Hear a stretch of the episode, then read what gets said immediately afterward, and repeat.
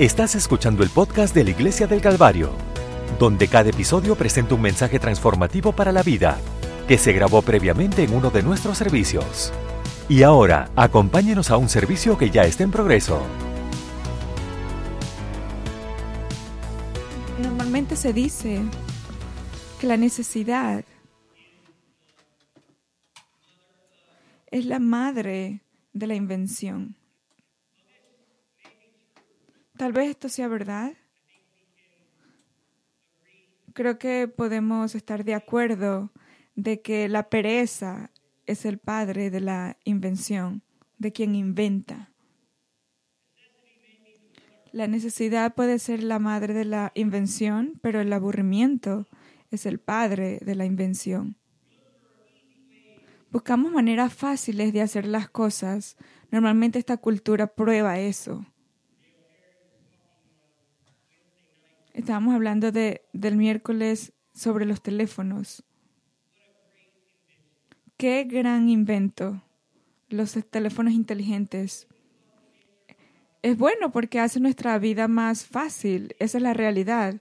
Todo lo que queremos hacer lo podemos hacer desde nuestro teléfono. En el, en el 91, un científico la razón por la que él inventó la cámara web fue porque eran, estaban muy o no, no, no querían ir a buscar él.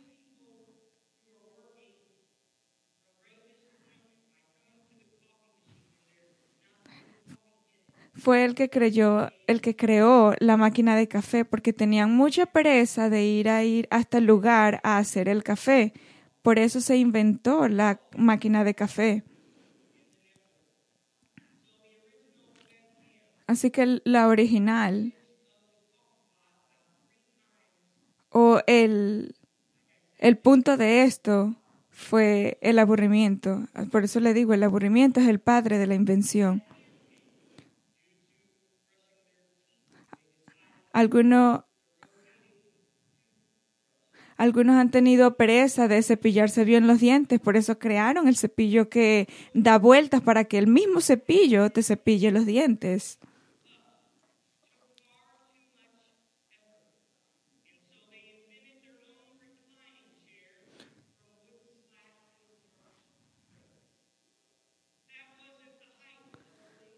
Y eso no fue lo más alto del aburrimiento. Lo más alto del aburrimiento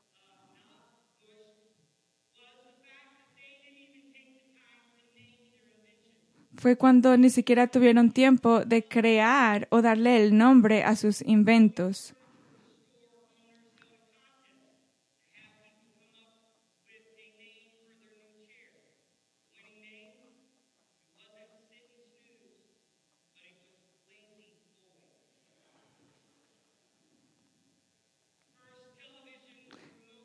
El primer, el primer ah, control remoto del televisor no fue inventado por ninguna otra razón sino el aburrimiento. Y yo creo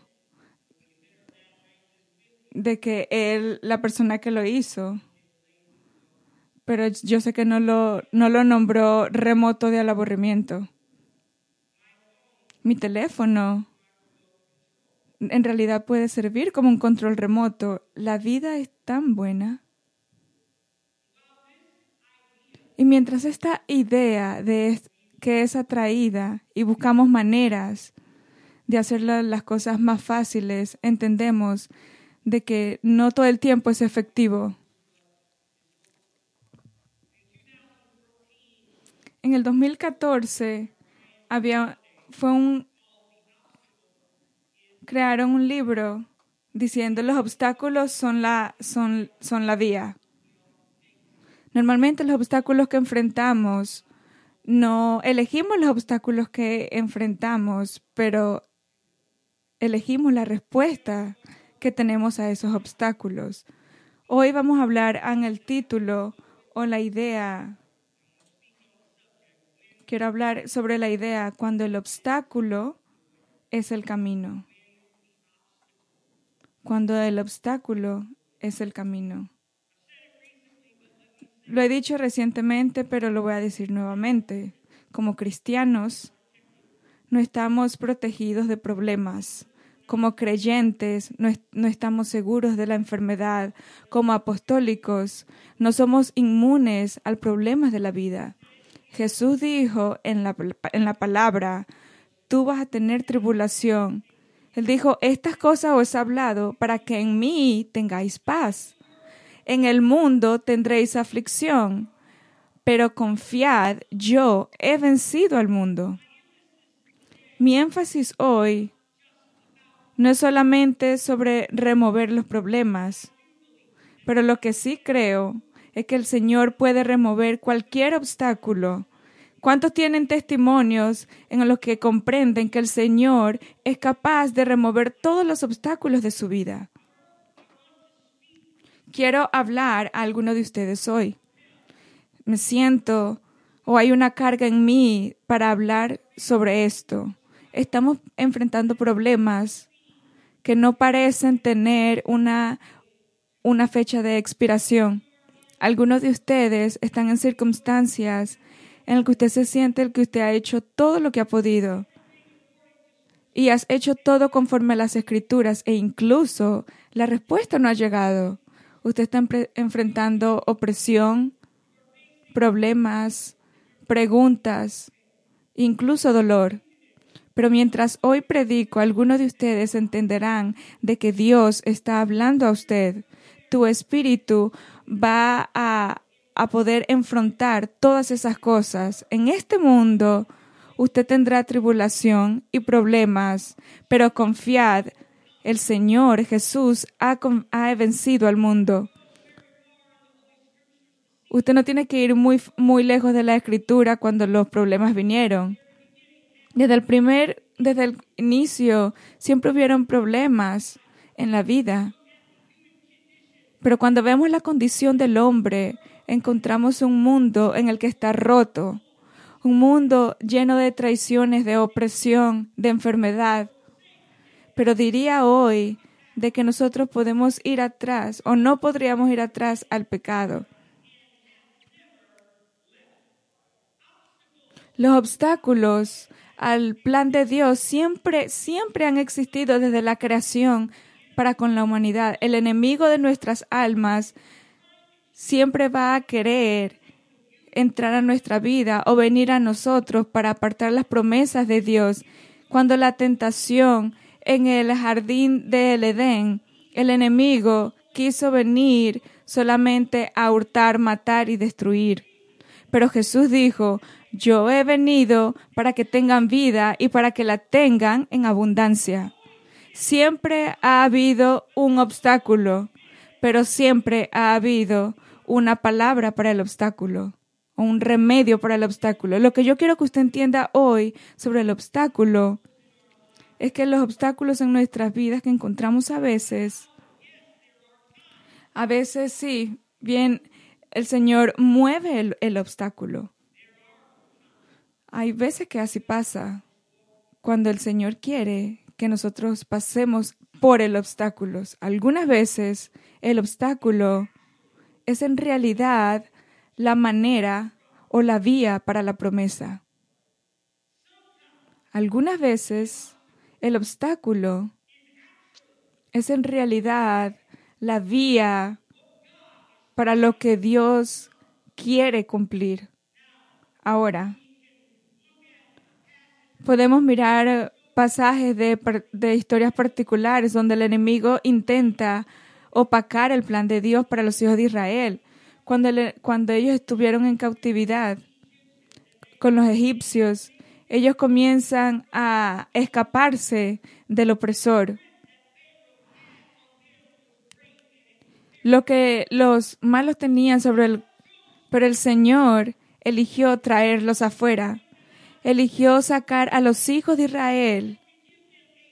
Les iba a dar un pase específico en el que encontrarían libertad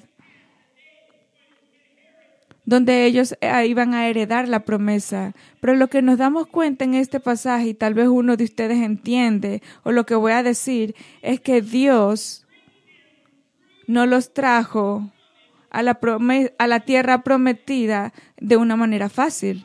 Él eligió de llevarlos a un pasaje en el que no se veía fácil y no fue fácil.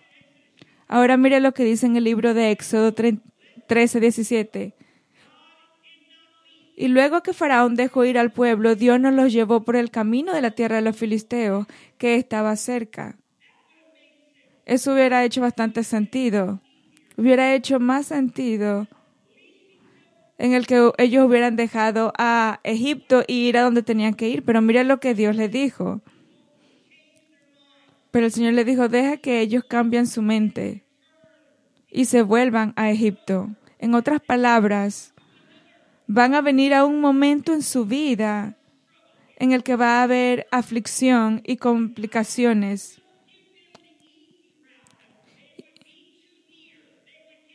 Y si el Señor les da lo más fácil enfrente de Él, ellos iban a volver a Egipto. Pero el Señor les dijo, les voy a permitir un obstáculo en sus vidas que les va a permitir mi voluntad para que sea cumplida.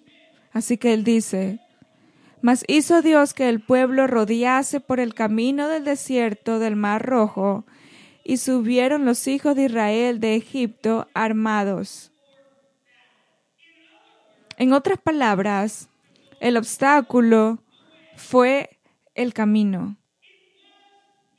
Fue el camino. Incluso que fue difícil fue la manera en la que el Señor quiso que pasara para que ellos cumplieran y llegar a su voluntad.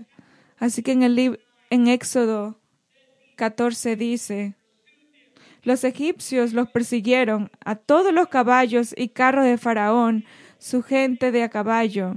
Cuando Faraón se acercó, el pueblo de Israel alzó los ojos, y he aquí los egipcios marcharon tras ellos y temieron mucho. Y el pueblo de Israel clamó al Señor. Le dijeron a Moisés, ¿es porque no hay tumbas en Egipto que no has llevado para morir en el desierto? ¿Qué nos has hecho nosotros al sacarnos de Egipto?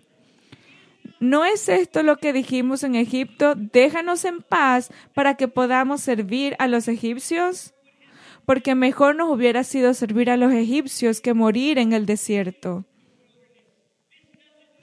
Esto no tiene sentido para nosotros. Esta, esta vía en la que usted nos está llevando no tiene sentido. Mire, el enemigo nos está llamando y diciendo que no estamos cerca de la tierra prometida. No sabemos a dónde vamos. ¿Algunos de ustedes se han sentido de la misma manera en la que usted está caminando y por donde está caminando no parece o no tiene sentido para usted? El problema, la lucha, lo que lo lleva atrás, la espera, el dolor, lo inconveniente no tiene sentido para nosotros. Pero déjeme recordarle a alguien hoy aquí que este podría ser el obstáculo, la vía Podría ser que el obstáculo en el que usted está es la vía. Tal vez la puerta no se ha abierto lo suficiente, pero el Señor está trabajando en algo en el que usted no puede ver. Así que en el, el, en el versículo 13 Moisés le dice, dijo al pueblo, no temáis, estad firmes y ved la salvación del Señor que Él obrará hoy para vosotros. Para los egipcios que veis hoy, no volveráis a ver nunca jamás. El Señor peleará por ti. Aleluya. Y solo tienes que estar en silencio. En otras palabras, deje de quejarse. El Señor le dijo a Moisés, ¿por qué me, llamas? ¿Por qué clamas? Dile a la gente de Israel,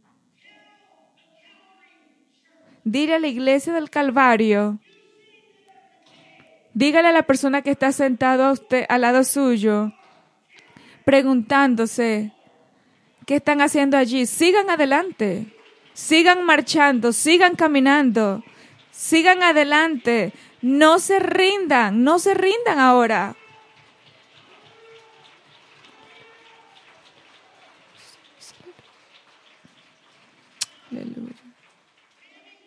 Sean y Tammy celebraron la sanidad. Sigan adelante.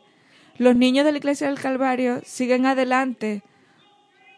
La escuela del Calvario sigue adelante. Las mamás con hijos difíciles sigan adelante. Oxford siga adelante. Porque a veces, a veces, el obstáculo es la vía. Aleluya. Entonces, Moisés este, levanta la mano y en el libro en 30 dice, así salvó Jehová aquel día a Israel de la mano de los egipcios, e Israel vio a los egipcios muertos a la orilla del mar, e Israel vio el gran poder que el Señor usó contra los egipcios y el pueblo. Habrán tiempos en nuestras vidas donde el camino a la promesa de Dios será atravesar el obstáculo atravesar los tiempos difíciles. Así que yo le quiero ofrecer hoy a usted tres cosas para hacer cuando el obstáculo es el camino. Y quiero ver a otro ejemplo, quiero ir a otro ejemplo y no va a pasar mucho tiempo en ello, pero siento que algunos de ustedes hay momentos que lo que usted quiere rendirse, quiere tirar la toalla y decir algo está mal, pero me siento oprimido hoy para predicarle y decirle que la presión y el obstáculo es, el, es la vía, es el camino para que Dios cumpla su promesa. Cuando miro en Daniel en el Antiguo Testamento, trabajando en un ambiente en el que no era su ambiente. Y algunos de ustedes pueden entender a lo que yo me estoy refiriendo. Algunos de ustedes han tomado decisiones en el que han tenido que trabajar en lugares que a ustedes no les gusta. Daniel fue retado. Fue retado para cuando lo tiraron al foso de los leones. Bastantes obstáculos. Y podemos leer o tener una lista de los obstáculos que tuvo Daniel. Pero hoy voy a leer algunos pasajes, no porque quiero tratar de, eh, de hablar mucho, pero le quiero presentar tres cosas para hacer cuando usted vive una vida donde el obstáculo es el camino. Porque cuando miramos la vida de Daniel nos damos cuenta de que él no estaba en un ambiente libre, él estaba en un ambiente en el que él estaba cautivo. Tal vez tuvo éxito, pero tiene que recordar que él no estaba haciendo lo que él quería hacer con su vida. Así que primero leemos un pasaje en Daniel 9, en el primer año de Darío, hijo de Asuero, del linaje de los Medos, quien fue hecho rey sobre el rey de los Caldeos, en el primer año de su reinado, yo, Daniel, entendí por los libros el número de años, por la palabra del Señor, por medio del profeta Jeremías, que cumpliría setenta años en las desolaciones de Jerusalén. Cuando el obstáculo es el camino, primero debemos tener percepción de lo que Dios quiere lograr. Daniel tuvo o, percibió en medio de la cautividad, en medio de hacer lo que él no quería hacer, en medio de trabajar por empleados paganos, Daniel pudo percibir la palabra y la voluntad de Dios. Tenemos que entender que la voluntad de Dios y la palabra de Dios puede ser conocida a nosotros, no importa en dónde estemos. El evangelista David Bryan dijo, la palabra de Dios no está escondida por sus circunstancias. Alguien necesita saber eso. La palabra de Dios no está escondida en sus circunstancias. Es increíble para mí en las escrituras encontrar la palabra de Dios en las dificultades.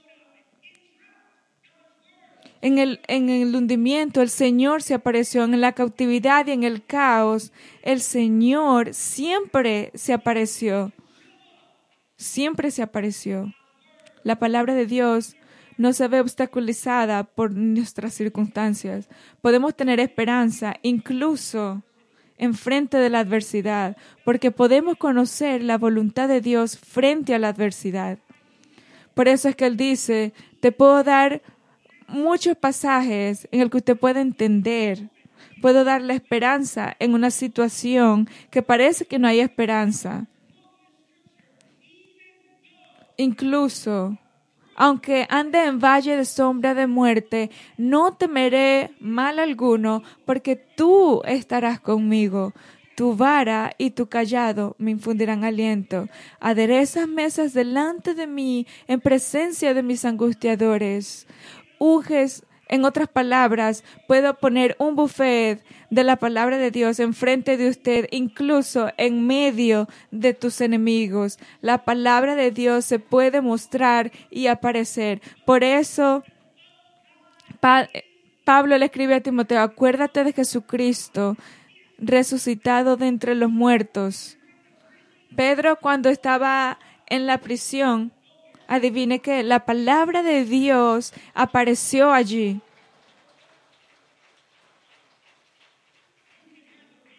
Puede tener una visión para un futuro en ciertos momentos.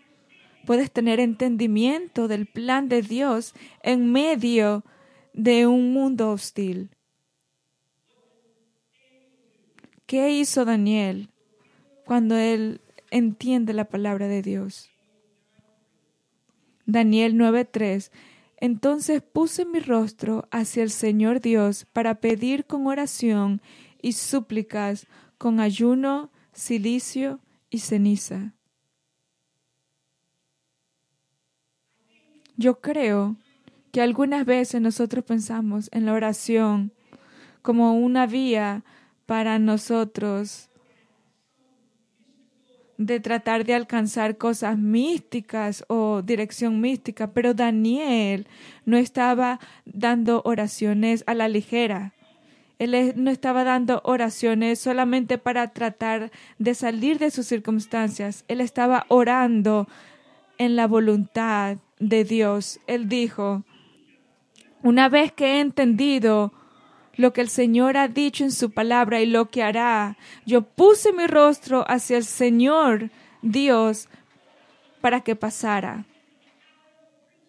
Y este es un poderoso principio cuando hay un obstáculo en la vía, cuando hay algo en el pasaje, usted siente como que no sabe qué hacer. Primero, usted lo tiene que percibir, lo tienes que entender cuál es la voluntad de Dios y después necesitas orar para esa voluntad, porque la oración es cuando nosotros nos humillamos al plan y al propósito de Dios.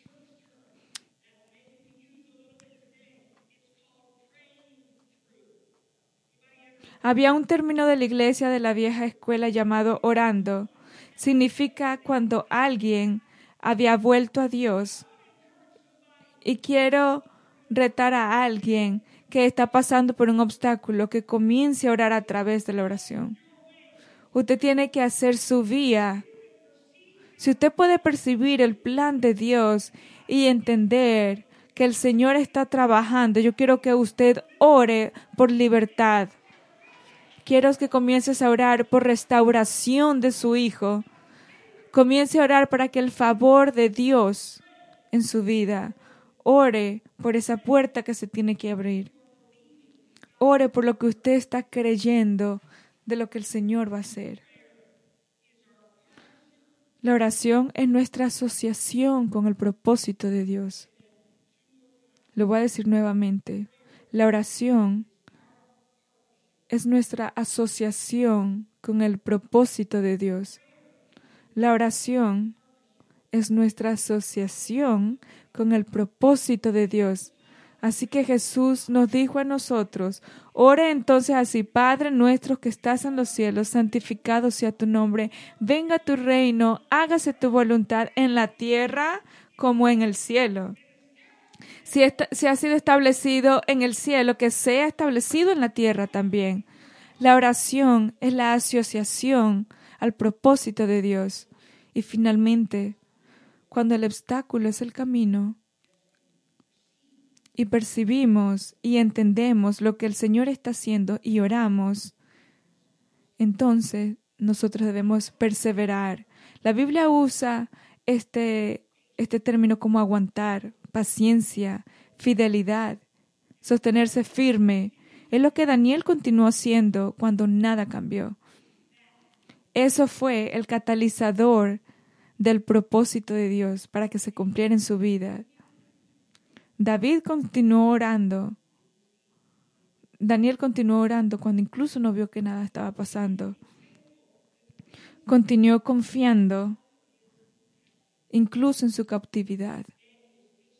Daniel fue paciente cuando los ángeles pelearon para cumplir la palabra de Dios. Quise decir eh, Daniel. A veces Daniel.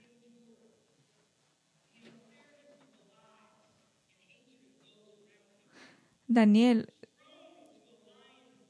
cuando fue tirado al pozo de los leones, él también pudo continuar orando, continuó creyendo en Dios, siguió haciendo lo correcto cuando incluso nadie miraba. Daniel siempre se mantuvo confiando en un ambiente pagano. Quiero decirle a alguien hoy de que usted no está afuera de la voluntad de Dios porque está enfrentando momentos difíciles. El estar en un momento difícil es una señal de confiar. Sigue haciendo lo que sabes que estás haciendo bien. Sigue caminando en fe. Sigue honorando a Dios en tus ofrendas y diezmos. Sigue honorando a Dios en tus tiempos, en tu devoción. Y aquí es donde nos damos cuenta de que el Señor nos muestra en algún momento que el obstáculo es el camino. Hubiera sido fácil para Jesús solamente eviar la agonía de la cruz, pero Jesús entendió que el obstáculo era el camino. La lucha era el camino. El sufrimiento era el camino. La cruz fue el camino. Cuando el obstáculo es el camino, el Señor muestra el poder de la percepción. Es entender la palabra de Dios. Fue poderoso y fue importante Jesús sabía por qué Él vino. Él sabía el plan. Así que entendiendo eso, no estaba viviendo a la ligera. Él entendió la palabra y la voluntad de Dios. Así que cuando el obstáculo fue el camino, Jesús muestra el poder de la oración. Cuando Jesús oró. Y yo encuentro eso bastante remarcable, no sé usted. Una de las grandes razones en las que usted y yo tenemos que orar es porque incluso Jesús oró.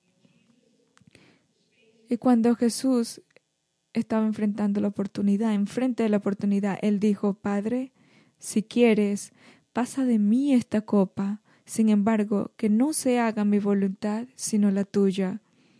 Esto fue hecho en un momento de oración, cuando Él puso su voluntad y dejó que el Señor hiciera la de él. Cuando el obstáculo es el camino, el Señor muestra el poder de la perseverancia. En el libro de Hebreos dice, mirando a Jesús, el fundador y consumador de nuestra fe, quien por el gozo puesto delante de él sufrió la cruz, menospreciando la vergüenza, el gozo y la razón por la que caminó a través de cada paso doloroso de la cruz fue por usted y por mí. El obstáculo fue el camino. ¿Se pondría de pie conmigo esta mañana, por favor? Cuando aceptamos esta idea que a veces el obstáculo es el camino que el Señor cumple su palabra. Quiero decirle hoy de que el obstáculo en su vida no tiene que ser diminutivo. Podría ser que el obstáculo es un regalo. Santiago escribió este pasaje poderoso para nosotros, lleno de gozo.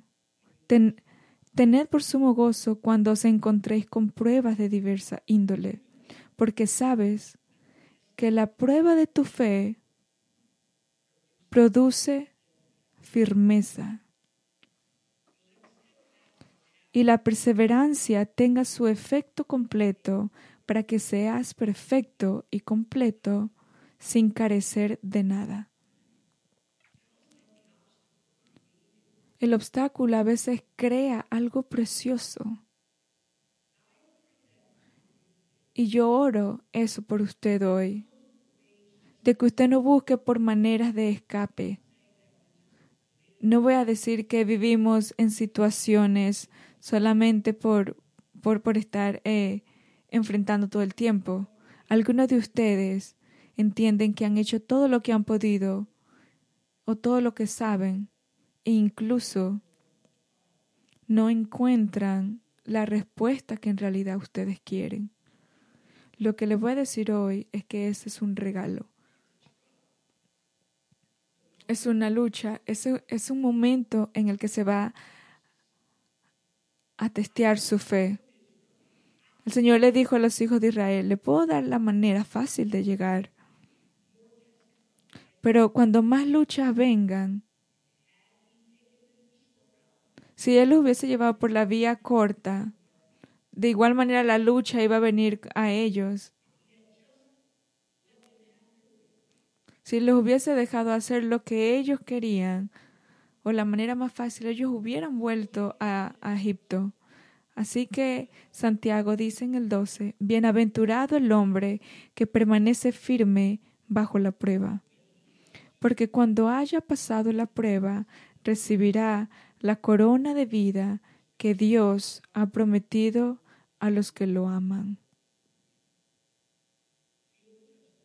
Puedo sentir el toque de Dios, el Señor hablando a personas esta mañana.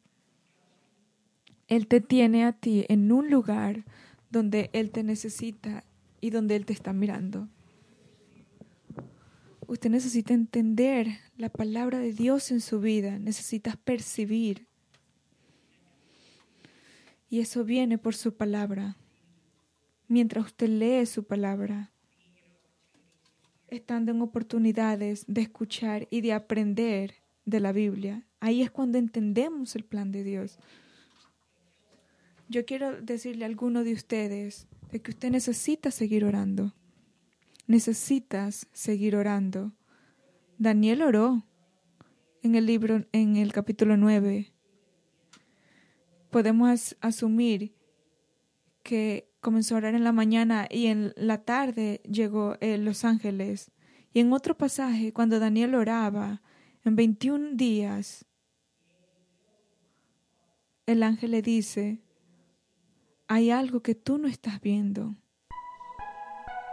Sigue orando y sigue perseverando, sigue caminando, sigue honorando a Dios con tu vida porque estos problemas van a producir una bendición en tu vida. va a crear una corona de vida.